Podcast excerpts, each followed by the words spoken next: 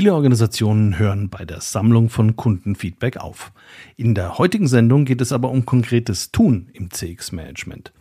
Wie können Unternehmen sinnvoll aktiviert werden? Und gibt es Tools, die dabei effektiv unterstützen können?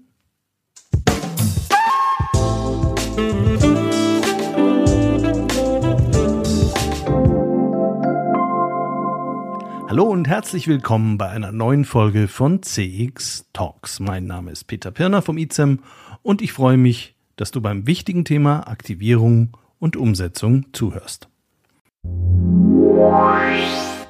CX Talks wird diesen Monat unterstützt von FIR, einem führenden Technologieanbieter für Cloud Contact Center in der Dachregion. Vier entwickelt und betreibt KI-gestützte Software für begeisternde Kundenerlebnisse entlang der gesamten Customer Journey. Mit vier wird Kundenkommunikation erfolgreich für euch und für eure Kunden. Die einzigartige Kombination aus künstlicher und menschlicher Intelligenz hebt euren Service auf ein neues Kompetenzlevel. So seid ihr stets mit euren Kunden verbunden. Mehr Informationen zu 4 findest du auf der Website www.4.ai und auf der Sponsorenseite von CX Talks. Kundenfeedback wird ja erhoben, um etwas damit zu machen, sollte man meinen. In der Praxis passiert es allerdings nicht selten, dass trotz guten Willens beim Aufsetzen einer Voice of the Customer Lösung am Ende doch relativ wenig passiert mit dem Feedback. Das ist ärgerlich für Kunden und Unternehmen gleichermaßen, denn im Prinzip hätte man sich dann den Aufwand auch sparen können. In meiner beruflichen Laufbahn habe ich gelernt, zwei Fälle von Nichtreagieren zu unterscheiden. Den ersten Fall nannte ich immer Paralyse durch Analyse. In diesem Fall hat das Kundenfeedback so viele Ansatzpunkte aufgezeigt, dass man die Sache nochmal genauer untersuchen wollte, um Klarheit zu bekommen. Der Druck vom Vorstand war schließlich riesig. Deshalb wurden kompliziertere und immer aufwendigere statistische Verfahren eingesetzt, man rechnete rauf und runter, man wertete Antworten auf offen gestellte Fragen in jegliche Richtung aus. Könnte der Kunde nicht die Frage auch so verstanden haben und wäre dann nicht diese Antwort eher so zu verstehen? Am Ende des Tages waren ganz viele Analysten damit beschäftigt, nach immer neuen Insights zu suchen. Man sah den Wald vor lauter Bäumen nicht mehr. Dabei war es manchmal ganz offensichtlich. Zum Beispiel, der Kundenservice brauchte eine neue Technologie, um seine Prozesse zu optimieren und ein einheitliches Ticketing-System aufbauen zu können. Da häuften sich eindeutig alle Beschwerden. Soweit ist da aber schon gar keiner mehr gekommen. Die andere Option ist Paralyse durch fehlenden Leidensdruck. Während im ersten Fall in der Regel der Vorstand den CX-Verantwortlichen unmissverständlich klar machte, dass er einen ROI für seine nicht unbeträchtliche Investition erwartet, ist das hier nicht so richtig der Fall. Bei einem Kunden habe ich drei Jahre in Folge Ergebnisse präsentiert, Handlungsoptionen abgeleitet und zusammen mit dem Kunden eine Priorisierung entwickelt. Ein Jahr später sah die Treiberanalyse genau gleich aus. Der MPS war betonhart stabil und alle waren entspannt. Im dritten Jahr fragte ich, was denn eigentlich nach der Priorisierung konkret unternommen wurde. Nichts wurde mir mit einem Buddha-gleichen Lächeln beschieden. Keiner fragt nach und mit unserem Budget können wir eh nichts von den priorisierten Aktivitäten umsetzen. Äh, und warum präsentiere ich dann jedes Jahr bei euch? Weil wir Ihnen so gern zuhören und das eigentlich auch sehr interessant finden. Tja, hätte ich damals schon lieber einen Podcast angeboten, wäre für unsere Kunden günstiger gekommen. Mein heutiger Gast kennt diese Probleme. Nachdem er mit Flaconi einen der erfolgreichsten deutschen Marktplätze für Beauty-Produkte aufgebaut und verkauft hat, gründete Paul Schwarzenholz Zenloop. Mit Zenloop will er die Erhebung und vor allem die Nutzung von Kundenfeedback weiter professionalisieren. Dabei kommt ihm seine Erfahrung als Unternehmer zugute. Er unterschätzt keinesfalls die Bedeutung von Management bei in- und praxisnahen Tools für die Umsetzung. In der heutigen Sendung erklärt er uns seine Herangehensweise.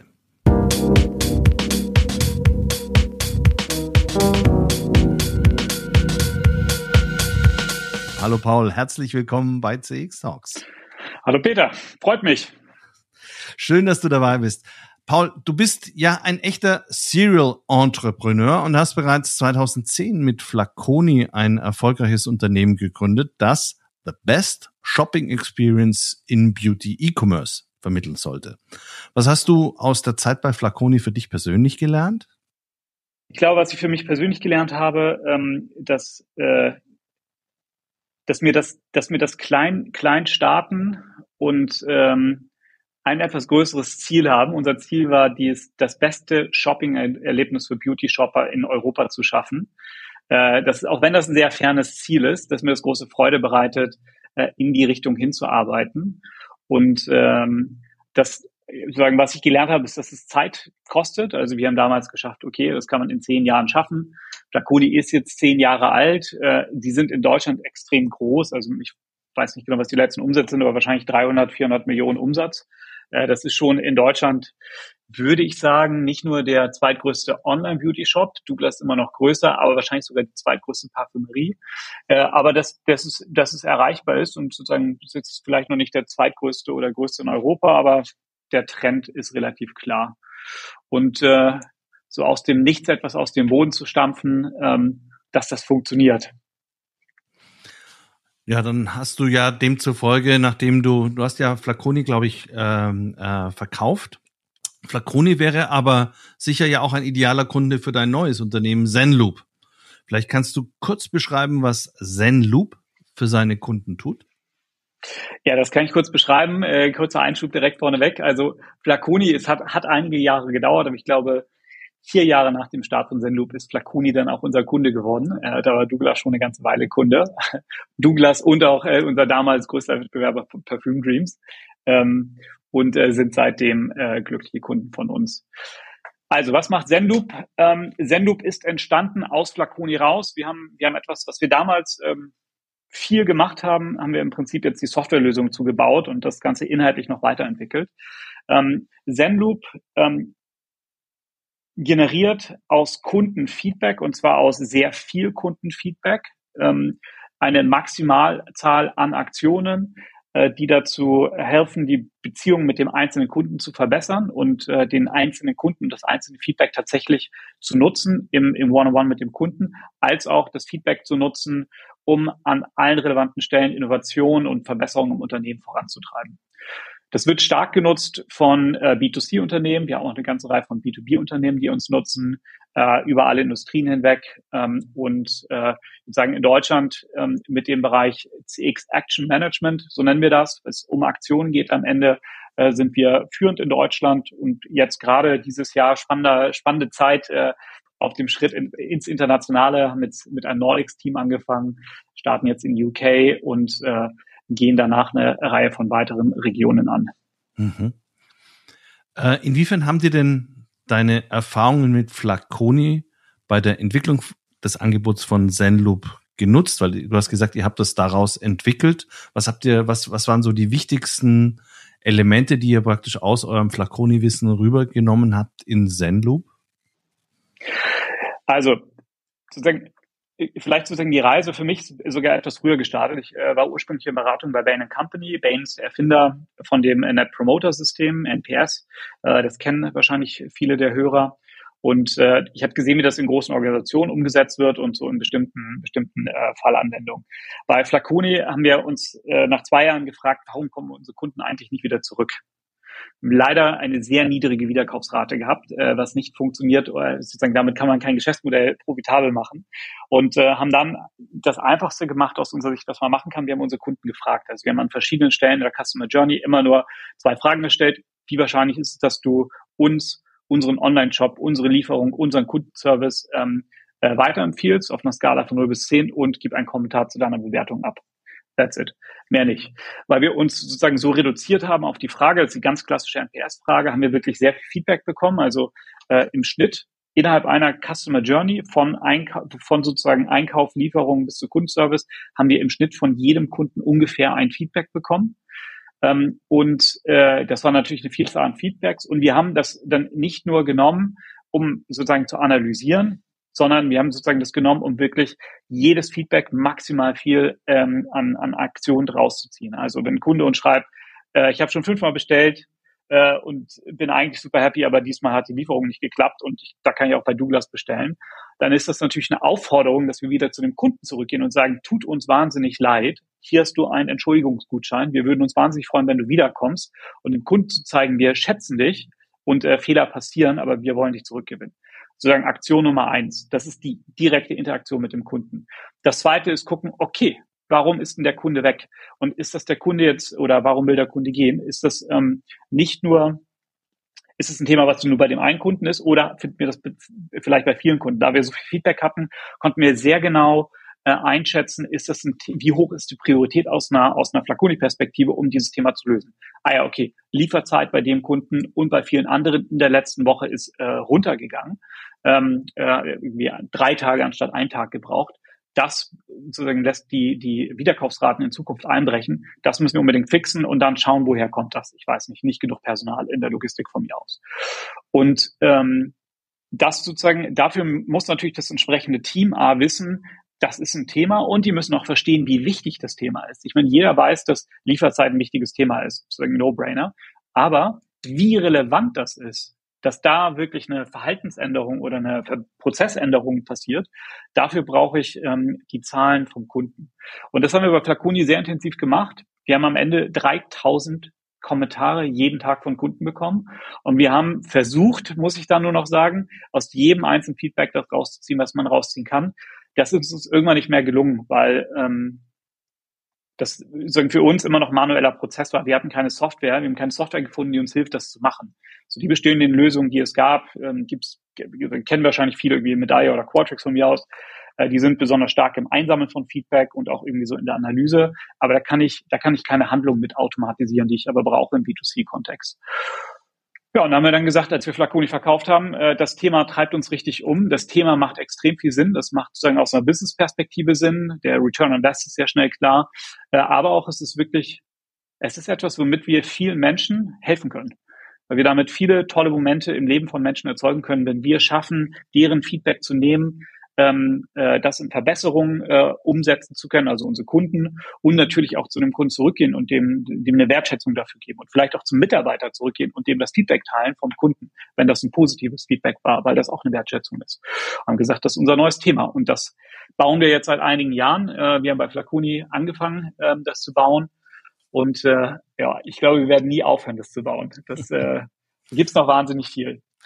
Ich finde, ihr habt natürlich einen, einen gewissen Vorteil. Im E-Commerce hat man den Vorteil, dass man im Prinzip sehr, äh, in der Regel sehr junge IT-Systeme hat, weil die, weil die, weil die Shops relativ neu gebaut sind, modernste äh, Datenarchitekturen und eigentlich auch ganz viel Daten Input und Output sehr automatisiert generiert, weil es eben E-Commerce ist ganz anders schaut die Situation oder etwas anders schaut die Situation eher für die eher traditionellen und analogen Unternehmen aus. Und was mir aufgefallen ist, dass eigentlich alle sich beklagen, vor allem auch alle äh, relativ renommierten Experten und Meinungsbildnern, dass genau diese dieses Action Management oder etwas mit, mit dem Kundenfeedback zu tun, eigentlich noch viel zu wenig gemacht wird. Man hat eigentlich das Gefühl, es gibt nur Baustellen und äh, das stimmt aber aus meiner Sicht so nicht, weil es dann doch ein bisschen undifferenziert ist. Ich habe dann gesehen, dass ihr dazu eine Studie gemacht habt zum Thema Action Management, um zu analysieren, äh, wie ist denn da so aktuell der Stand? Und das ist jetzt auch unser Hauptthema heute in dieser Episode. Wir wollen ein bisschen darüber reden, wie schaut Action Management aus? Wie ist der Stand in Dach und was kann man denn tun, um es zu verbessern? In eurer Studie gleich mal zu Beginn, um das einzuordnen, wer wurde denn da befragt? Also wer war die Zielgruppe für eure Befragung? Ja, also Experten aus dem Bereich ähm, äh, CX, aus dem Bereich Marketing, über 350 Teilnehmer äh, aus allen möglichen Ländern. Also wir haben 25 Länder in der Studie mit drin, alle möglichen Industrien, ähm, über 20 verschiedene Industrien und Unternehmen ab 100 Mitarbeitern bis zu ähm, klassische Großunternehmen mit irgendwie 100.000 Mitarbeitern. Mhm. Und wie groß ist jetzt dieser Action Gap in der echten Welt wirklich und an welchen Stellen entsteht der? Also die, die Action Gap gibt es. Die meisten Unternehmen sammeln Feedback von ihren Kunden ein, nicht alle, äh, aber das Einsammeln des Feedbacks ist, ist nicht, nicht die Herausforderung. Ich würde sagen, nicht mehr die Herausforderung.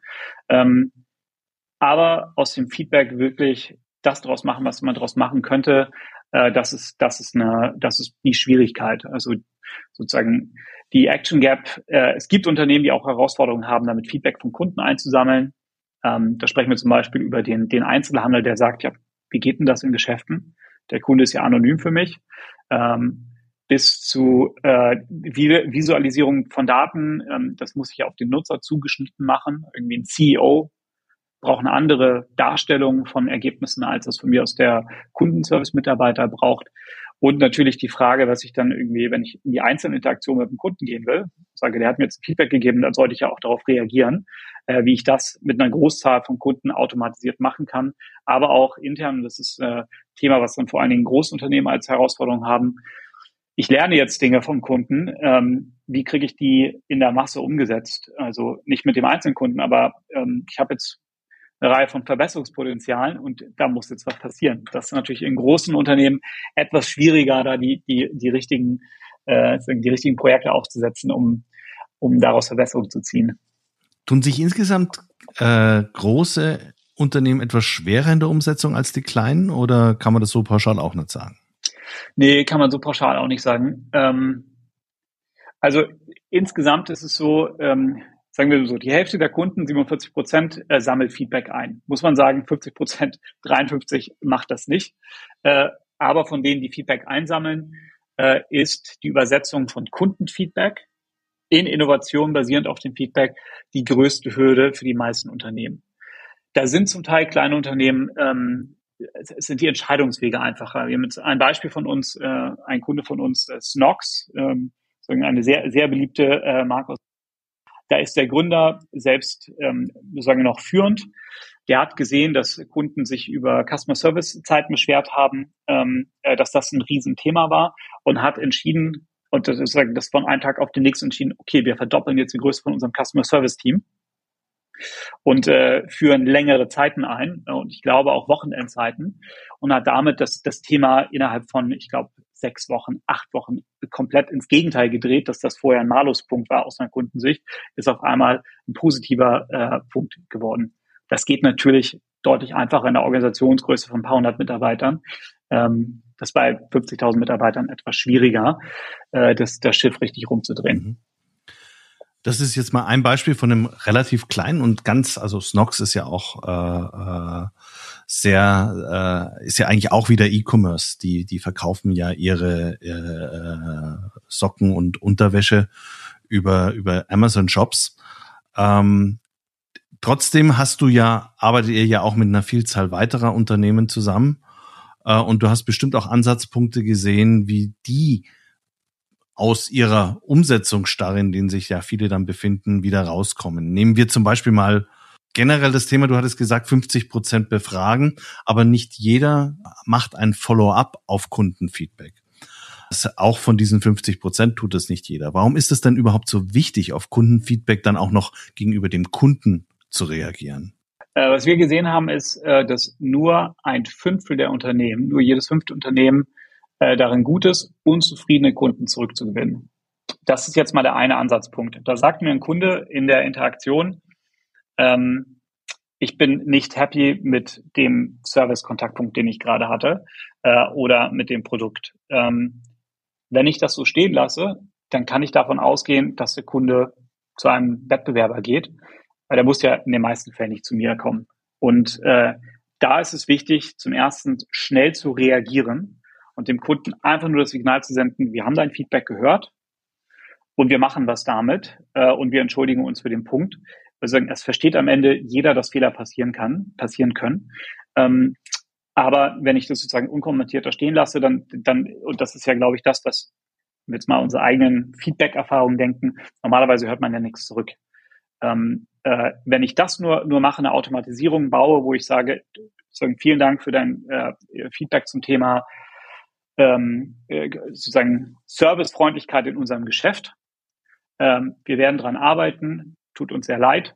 Ähm, das erhöht ja schon die Wahrscheinlichkeit, dass der Kunde zurückkommt, weil er versteht, erstens, die machen was damit, die nehmen ein Feedback ernst und zweitens, naja gut, Fehler können passieren ähm, und, äh, und denen gebe ich noch eine zweite Chance. Ich kann das natürlich noch, noch mal professionalisieren, indem ich vielleicht ein Story, also einen Gutschein schicke oder ein Sorry-Geschenk ähm, äh, dem, dem Kunden zur Verfügung stelle.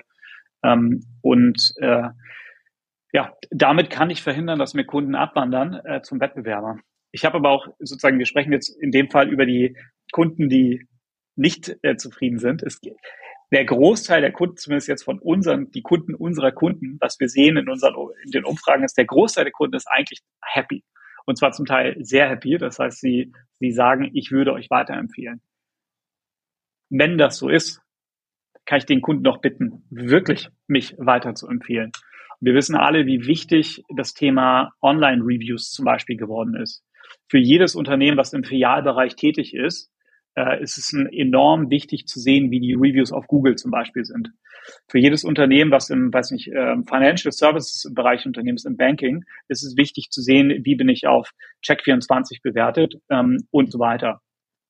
Da hat mir ein Kunde gerade gesagt, er würde weiterempfehlen, dann ist, dann wäre ja die logische Folge, okay, dann, dann bitte ich ihn doch einfach eine Empfehlung auf einem dieser Portale zu schreiben äh, und, und kann ihn dafür nutzen, dass ich in Zukunft mehr Umsatz mache, weil ich bessere Bewertungen bekomme. Da fällt mir gerade ein Beispiel ein, mir hat ähm, ein Unternehmen gerade gesagt, ähm, äh, Stadtfeldunternehmen, äh, sozusagen Stadtwerkunternehmen, die Energie, Energiehersteller, äh, oder nicht Hersteller, sondern weiß nicht, wie man es nennt. Naja, also Stadtwerke halt kennen wir alle. Ähm, äh, die haben äh, angefangen, einfach ihre Kunden, nachdem sie ein Feedback gegeben haben, ähm, äh, zu sagen, kannst du uns nicht auf Google Reviews äh, auch weiterempfehlen? Die haben es geschafft, innerhalb von acht Wochen äh, ihren, ihren Google Review von 1,7 auf 4,4 hochzuziehen. Ähm, mit entsprechenden Effekten, mittelfristig, langfristig auf den Umsatz, äh, weil mehr Kunden sagen, okay, das, das scheint ja sehr vernünftig zu sein. Deswegen ist es so wichtig, auch auf das einzelne Feedback zu reagieren und äh, dann muss ich mir überlegen, wenn ich, wenn ich ein einzelnes Kundenfeedback habe, eine einzelne Kundeninteraktion, wie kann ich das machen, ohne dass es mich jetzt ähm, äh, umbringt als Unternehmen von, von, den, von den Operations her, weil ich habe natürlich viele, viele Kunden, die mir Feedback geben und dafür brauche ich wiederum Automatisierung. Das ist das, was wir damals sozusagen schmerzhaft gelernt hatten. Wir hatten die Automatisierung nicht, wir hatten nicht Integration in die richtigen Systeme ähm, für uns und äh, ja, das ist jetzt ein Grund, warum wir sozusagen Zenloop gebaut haben, weil wir diese Automatisierung, die einmal eingerichtet ist, läuft das, läuft das durch. Und äh, ich generiere mehr Reviews, ich generiere mehr Kunden, die in mein Loyalitätsprogramm reingehen oder mein Card-Programm reingehen. Ähm, und ich kann mehr Kunden dazu gewinnen, dass sie zurückkommen. Mhm. Jetzt hab in dem Fall weiß ich schon, wie ich diesen Prozess praktisch umgestalten muss, um ihn besser zu machen. Manchmal ist das aber auch nicht so einfach und manche Prozesse sind auch wirklich kompliziert umzustellen und dann muss man als Unternehmen im Zweifel auch äh, sich Gedanken dazu machen, wie man diese unterschiedlichen Kundenanforderungen dann am besten priorisiert. Was habt ihr da für Ideen? Ja, ich glaube, ich glaub, es gibt da zwei Themen. Also da, da würde ich jetzt ähm, das ist für, für uns das, was wir ähm, äh, sozusagen Innovationsopportunitäten nennen. Also verstehen, ich habe eine sozusagen aus einer Vielzahl von Kundenfeedbacks, muss ich jetzt überlegen, was kann ich daraus machen. Ähm, und das sind ja die Themen, die ich innerhalb der Organisation machen kann. Da gibt es drei wichtige Themen. Erstens, ich muss gucken, dass diese Opportunities, die aus dem Feedback von Kunden entstehen, dass die an das richtige Team, an das richtige Unternehmen gehen. Und zwar möglichst direkt. Dass also ähm, der der, der Leiter der, der sozusagen der Filiale das Feedback, genau das Feedback bekommt, was für ihn relevant ist. Und der will nicht ähm, äh, 250 Kommentare durchlesen, sondern der will einen Report bekommen, wo drin steht, wie hat sich bei mir eigentlich ähm, Servicefreundlichkeit, Wartezeiten an den Schlangen, ähm, ähm, Sauberkeit und Aufgeräumtheit des Geschäftes und so weiter. Wie haben sich diese Themen entwickelt und was ist da jetzt aus einer Kundenperspektive in der letzten Woche, im letzten Monat, letzten Quartal was sind da die größten Maluspunkte und die größten Pluspunkte? Woran muss ich festhalten und was kann ich verbessern? Das kriege ich sehr einfach hin, wenn ich von genug Kunden das Feedback nehme, wenn ich das äh, thematisch cluster und dafür setzen wir jetzt in unserem Fall ähm, äh, Natural Language Processing ein, dass jeder Kommentar auseinandergenommen wird auf die Themen, die da drin stecken, wie von mir jetzt gesagt, vielleicht ähm, Wartezeiten an der Kasse, Aufgeräumtheit des Geschäftes, dann, sagen, man sieht, ob das positiv, negativ ist. Wenn ich das von vielen Kunden habe, dann habe ich dann eine relativ schnelle Handhabe zu sehen, okay, welches Thema muss ich jetzt eigentlich angehen, äh, damit äh, in Zukunft das für die darauffolgenden Kunden verbessert wird. Und dafür ist es wichtig, dass das, äh, dass sozusagen diese, dieser Input automatisch an das richtige Team gelangt ähm, dass das auch in sozusagen in der Form an das Team gelangt, wie das Team das gerne konsumieren will. Also es hilft ja nichts, wenn ich, äh, äh, wenn ich jetzt von mir aus ein Produktmanager bin und ich bin verantwortlich für ein bestimmtes Bauteil in einem Auto, von mir aus für die Sitze, ähm, und ich bekomme das Feedback in einer Form, was ich gar nicht verarbeiten kann. Ich will das vielleicht in meinem äh, Produktmanagement-System haben. Und äh, das, das ist das, was wir sicherstellen, dass es in, in, sozusagen in den Kanal kommt, was ich jetzt gerne nutze. Wenn ich jetzt äh, ein Außendienstmitarbeiter bin, wie ich dazu sagen, habe ich vielleicht einfach keinen Computer dabei. Das heißt, es bringt nichts, wenn ich jetzt keinen, wenn ich einen Desktop irgendwie äh, Re äh, Report bekomme. Also brauche ich einen Report, der, den ich auf meinem Mobiltelefon oder auf meinem äh, Tablet mir anschauen kann. Und das ist wichtig sozusagen, dass es einmal gut analysiert ist auf die Themen, dass ich da schon mal sehen kann, was sind die größten, die größten Themen aus einer Kundenperspektive, dass das zum richtigen Team gehen kann und dass es auch in der richtigen Form beim Team ankommt. Ich halte es ja persönlich auch immer für ganz wichtig, diese Feedback-Daten nochmal anzureichern mit Prozessdaten, weil das einfach dann das komplette Bild nochmal äh, äh, abgibt. Siehst du das auch so oder versucht ihr das auch zu integrieren? Ja, absolut. Also das ist äh, tatsächlich das ist ein super guter Punkt, weil ich will zum Beispiel wissen, ähm, sozusagen jetzt, äh, ich habe gerade mit einem Unternehmen gesprochen, die sagten, dass sie 80 Prozent ihrer Neukunden äh, jedes Jahr verlieren. Oh. Ähm, das ist ja mal eine relevante Information, dass ich sehe, ich weiß jetzt aus der Gesamtzahl an Feedbacks, weiß nicht, sehe ich von mir aus das Thema Lieferzeit. Äh, aber ich sehe, dass das vor allen Dingen, wenn ich, wenn ich diese, die Prozessdaten mit drin habe, ich sehe zum Beispiel, äh, bei welcher Kundengruppe ist, welches Segment ist das denn? Die Information brauche ich auch, um das wirklich ähm, sauber bewerten zu können. Oder ich möchte sehen, an welcher Stelle ist das. Also ich könnte jetzt sagen, ähm, wenn ich jetzt in 300 Filialen Feedback einsammle, dann ist es natürlich relevant zu wissen, ist das eine bestimmte Region, ist es eine bestimmte Filiale, die bei der das äh, Thema ähm, vor allen Dingen vorkommt äh, dass ich dann nicht äh, sozusagen über alle eine falsche Maßnahme oder eine eigentlich richtige Maßnahme mache, aber die überall ausrolle, obwohl das vielleicht für nur 30 Prozent der Filialen eine Relevanz hat. Also und das glaube ich ist das zweite große Thema. Ich muss äh, sicherstellen, dass ich an mein einzelnes Kundenfeedback, was ich bekomme, an den einzelnen Kommentar, dass ich da alle Informationen anfügen kann, die für mich in der weiteren Analyse äh, notwendig sind und auch im weiteren Ausspielen, wenn ich verstehen will, welcher Kunde war das eigentlich. Wenn ich jetzt was ändere, das ist auch sowas, was ich oft beobachtet habe. Wenn ich was verändere, kommt es ja nicht unmittelbar bei den Kunden schon an, weil im Hintergrund habe ich vielleicht eine Maßnahme eingeleitet, aber sie läuft noch nicht richtig rund oder es ist irgendwie, weil vor allem, wenn ich größere Umstellungen habe. Hast du äh, Erfahrungen gemacht, wie viel Zeit muss man, wie viel Zeit man im Unternehmen aufbringen muss, bis Effekte von Veränderungen auch tatsächlich in den Feedback-Systemen sichtbar werden? Das würde ich sagen, hängt sehr vom, von dem Thema ab. Ähm, also äh, so mal ein, ein, ein, ein, ein Beispiel aus einem Umfeld ist, wenn ich jetzt über Produktverbesserungen spreche. Äh, einer unserer Kunden äh, beispielsweise, die stellen ähm, Nahrung für Sportler her. Ähm, äh, oder für Leute, die gerne Sport treiben. Äh, und äh, das sind irgendwie von mir aus Proteinriegel. Die haben zu ihren Proteinriegeln Feedback vom Kunden eingesammelt und dann häufig das Thema bekommen, irgendwie, der ist zu trocken, zu kompakt, ähm, zu süß.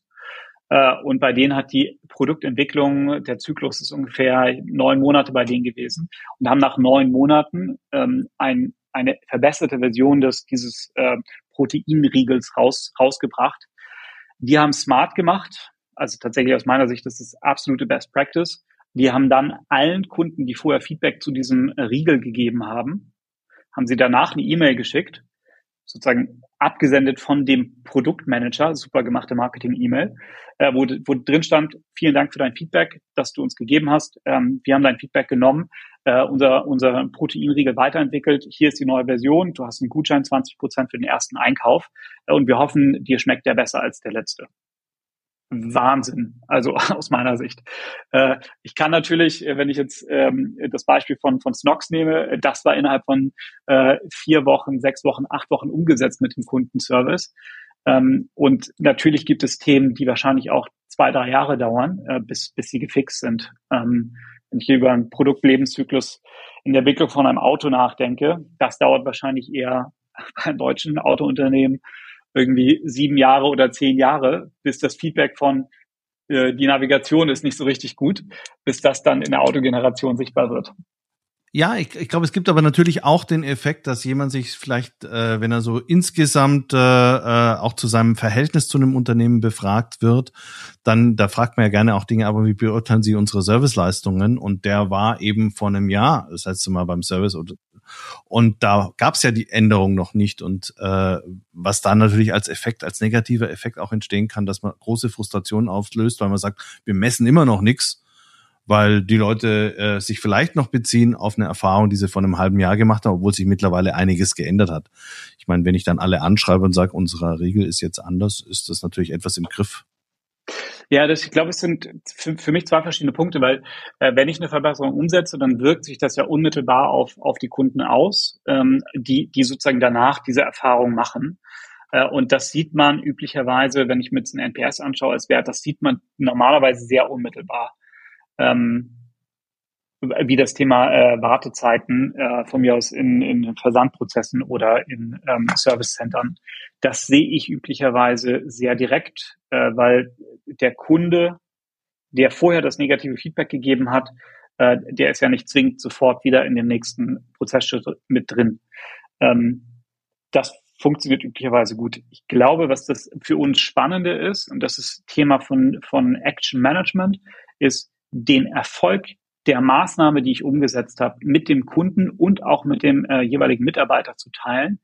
Das ist etwas, was ich würde sagen, komplettes Neuland ist, was noch fast kein Unternehmen macht.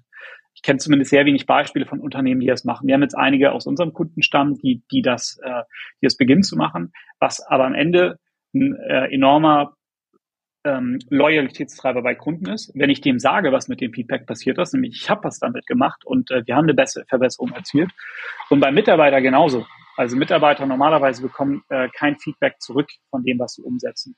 Wenn ich dem sagen kann, ähm, wir haben jetzt von mir aus die Servicezeit verbessert äh, und das ist jetzt der Effekt auf der Kundenseite, äh, die sind mich zufriedener, dann hat es bei dem ja einen positiven, positiven Effekt. Oder wenn ich eine Produktverbesserung umgesetzt habe und von dem Proteinriegel bekommt man auf einmal anstatt ein NPS von irgendwie minus 10 ein NPS von irgendwie 60 raus. Dann weiß der Produktmanager, okay, die Zeit, die ich die letzten neun Monate in, das, in diese Produktentwicklung investiert habe, die hat sich gelohnt. Die Leute lieben mein Produkt. Abschließend würde mich jetzt noch deine persönliche Einschätzung interessieren zum Thema Action Management in der Zukunft, nämlich Glaubst du, dass Action Management in den nächsten Jahren vor allem wichtig sein wird, um so das letzte Quäntchen aus einer Customer Journey heraus weiter zu verbessern? Oder brauchen wir Action Management eher deshalb, weil sich die Customer Journeys sowieso permanent ändern und permanent angepasst werden müssen? Also Feintuning oder eher agiles, permanentes Action Management? Was, was glaubst du, ist der, was, was ist da das wahrscheinlichere Szenario in der Zukunft?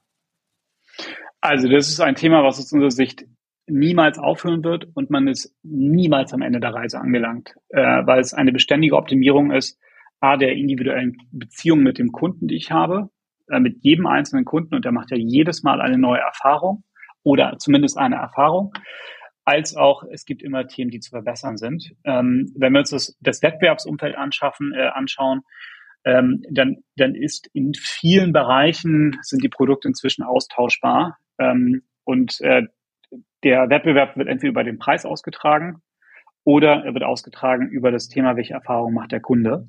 Äh, und ähm, wenn ich mich über die Erfahrung differenzieren kann, äh, dann ist es am Ende die profitablere Variante, als wenn ich mich über den Preis differenziere. Action Management ist ein Weg, um den Kunden an sich zu binden und damit ähm, langfristig profitabler zu sein. Äh, und da gibt es, wie wir gerade gesehen haben, ähm, da gibt es Bereiche, die, die, die fast noch von keinem gemacht werden. Ich jetzt meinen, den, den Erfolg einer Maßnahme mit meinem, mit dem Kunden wieder teile, ist, ist neu, Neufeld, Säuland. Ganz herzlichen Dank, Paul. War sehr spannend. Vielen Dank. Peter, vielen Dank, dass ich dabei sein durfte und äh, tollen Podcast, den du mir ins Leben gerufen hast. Kompliment.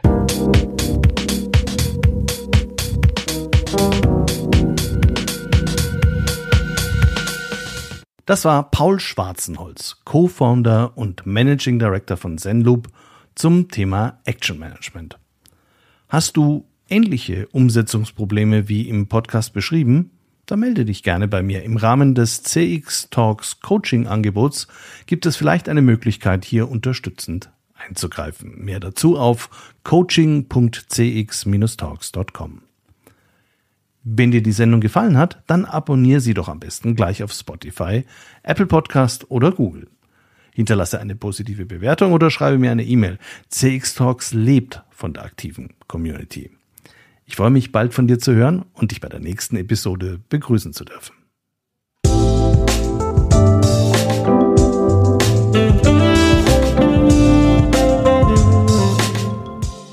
Das war CX Talks, der erfolgreichste deutschsprachige Podcast für Customer Experience Management. Mehr Informationen zu CX Talks findest du im Newsletter des ICEM, auf LinkedIn und unter www.cx-talks.com.